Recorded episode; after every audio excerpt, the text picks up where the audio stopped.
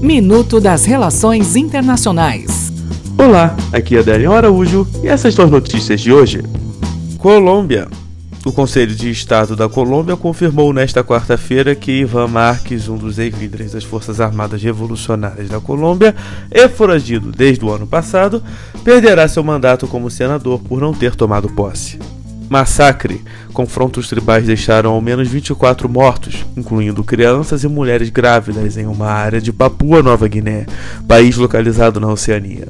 O primeiro-ministro James Marap prometeu levar os culpados à justiça. Reino Unido. O embaixador britânico em Washington, Kim Darroch, anunciou sua renúncia nesta quarta-feira depois da reação virulenta do presidente Donald Trump ao conteúdo de telegramas diplomáticos enviados por ele a Londres, que vazou no fim de semana.